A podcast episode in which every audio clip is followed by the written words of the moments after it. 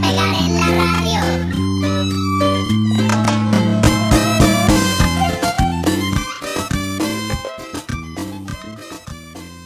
Hola chicas y chicos, ¿cómo están? Bienvenidos nuevamente al proyecto Dominación, Aculturación y Resistencia, más conocido como el proyecto de pueblos originarios.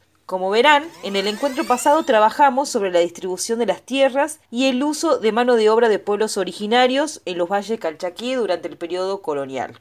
También vimos los resultados del largo proceso de conquista española de los valles analizamos cómo, a pesar de la búsqueda incansable de metales preciosos por parte de los conquistadores, al no encontrarlos, buscaron otra manera de enriquecerse. Con ese objetivo, sabiendo que el gran centro consumidor de la región era Potosí, comenzaron a organizar haciendas para producir mercaderías que puedan ser vendidas en la ciudad alto peruana. Para ello consiguieron mercedes de tierras del rey y se apropiaron de las mismas, desplazando a nuestros pueblos originarios hacia tierras marginales. Para conseguir mano de obra barata, solicitaron al rey indios en encomienda. Así, de esta manera, nuestros pueblos diaguitas vieron cómo se apropiaban de sus tierras y de su trabajo.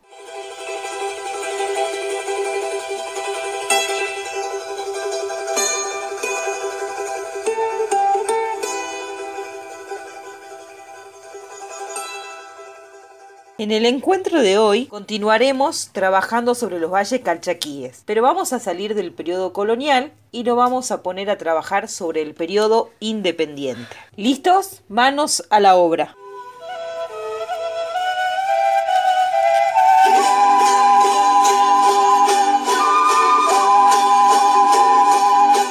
En el periodo inmediatamente anterior al estallido revolucionario de 1810, la situación de las haciendas de los valles calchaquíes estaba ligada a las necesidades de consumo del Potosí. La producción del maíz, trigo, cebada, pimiento, ají, aguardiente, lana, tejidos rústicos, entre otros, buscaba ser comercializada en este importante centro consumidor. Las haciendas fueron propiedad de los españoles durante gran parte del siglo XVII y XVIII. Sin embargo, ya cerca de 1810, la mayoría de esas tierras habían pasado a manos de los criollos, que eran descendientes de aquellos conquistadores. Algunos de estos nuevos propietarios heredaron las tierras, otros la compraron.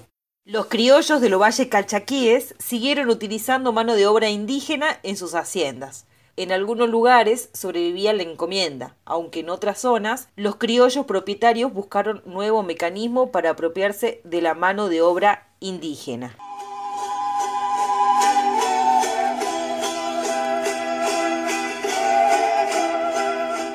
Veamos un ejemplo para un poco más de claridad.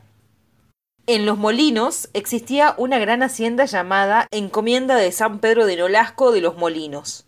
Esta era propiedad de un criollo llamado Nicolás Severo de Isasmendi. En ella se utilizaba mano de obra indígena encomendada. Pero, ¿qué significaba esto? Que los pueblos diaguita de las cercanías debían pagar tributos en productos, dinero y trabajo al criollo a cambio de protección y evangelización. Sin esa mano de obra, difícilmente esta hacienda podría generar productos para vender en Potosí. Don Nicolás Severo de Isasmendi fue un personaje destacado en esa época. Llegó a ser gobernador de la Intendencia de Salta del Tucumán, que era una vieja división administrativa que incluía Salta, Tucumán, Jujuy, Tarija, Santiago del Estero y Catamarca. De hecho, era el gobernador cuando estalló la revolución del 25 de mayo de 1810 en Buenos Aires.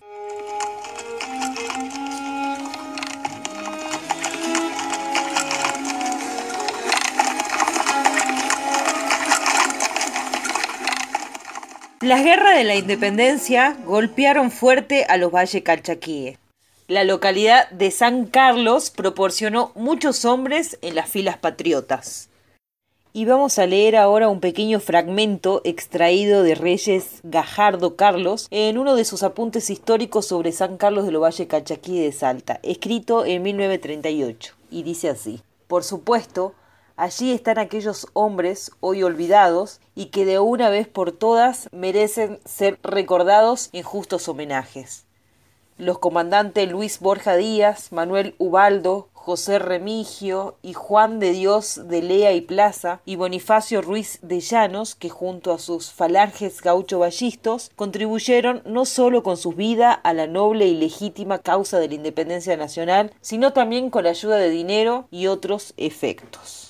A poco de iniciado el camino revolucionario, los gobiernos decretaron la abolición de todas las formas coloniales de explotación de la mano de obra indígena. Mita, encomienda y tributo desaparecieron en 1813.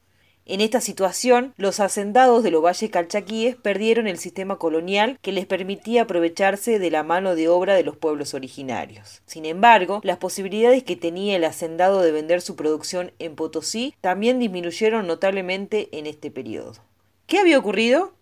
El territorio del Alto Perú, donde se encontraba Potosí, se había mantenido como un baluarte realista hasta 1824, y las posibilidades de vender en este territorio enemigo habían disminuido mucho. No significaba que no haya habido comercio, pero se redujo bastante. Además, Potosí, como centro productor de plata, había perdido fuerza. Al desaparecer la mita, no había indígenas que fueran a trabajar a las minas. Muchos habitantes del Potosí abandonaron la ciudad y ésta fue perdiendo su importancia como centro consumidor. De esta manera, las haciendas de los valles calchaquíes entraron en una grave crisis entre 1810 y 1880 sin mercado para vender su producción y sin mano de obra obligada a trabajar sus tierras. Si la hacienda quería sobrevivir, debía encontrar nuevos mercados y nueva forma de explotación de la mano de obra. Entonces surge la producción vitivinícola. La historia del vino en Salta se remota a la temprana época colonial. Don Julián de Lea y Plaza, dueño de las vastas propiedades Lovalle Calchaquíe, experimentaba en el siglo XVIII con algunas cepas que ya existían en los valles, introducida por los jesuitas y mercedarios, a las que agregó nuevas variedades que trajo de sus viajes del Alto Perú y Chile en 1769. Estos cultivos lo realizó en sus haciendas de Cachi y Molinos donde llegó a instalar una bodega cuya producción destinaba al consumo familiar. Ya en la época independiente, a finales del siglo XIX, comenzaron a utilizarse variedades de uvas tintas importadas, entre ellas la Malbec. Para los grandes hacendados bodegueros, la modernización no pasó solo por la introducción de nuevas variedades de uvas. Algunas bodegas comenzaron a invertir en nuevas y costosas maquinarias que le permitieron mejorar la calidad y aumentar la cantidad de su producción de vino. También aumentaron sus superficies cultivables. Estos hacendados bodegueros comenzaron a buscar nuevos mercados para sus vinos. Las ciudades del Valle de Lerma, las ciudades de la Pampa Húmeda, la demanda de ciudades como Salta, Rosario, Córdoba, Buenos Aires permitió consolidar la industria del vino calchaquí. En estas haciendas bodega comenzaron a contratar trabajadores asalariados. En otros casos, estos grandes hacendados bodegueros establecieron sistema de arriendo de sus tierras. Concedían parcelas a campesinos sin tierra que se convertía en arrendatario para que las cultivaran con viñedos y en esa época de cosecha debían entregar parte de su producción de uva al bodeguero. Junto a las grandes propiedades fueron apareciendo pequeños propietarios. Algunos campesinos originarios lograron acceder a la propiedad de la tierra fruto de su esfuerzo. En ella comenzaron a producir diversos frutos de la tierra para satisfacer sus necesidades y tratar de lograr un excedente o sobrante para poder comercializar en el mercado más cercano.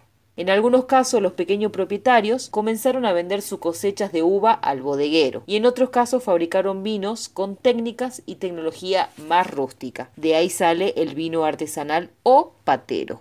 En la actualidad, los viñedos se extienden en la provincia por más de 2.500 hectáreas en los departamentos de Cafayate, San Carlos, Angastaco y Molinos. Bueno, bastante información de cómo pudieron sobrevivir los diaguitas encontrando nuevos mercados como la producción vitivinícola. Ahora les proponemos realizar estas actividades. De todo lo que escucharon, deben explicar tres causas de la crisis de la hacienda colonial de los Valle Calchaquíe en los inicios del periodo independiente. La siguiente consigna dice, ¿cuál fue la importancia del vino para la economía de los Valle Calchaquíe a partir del siglo XX?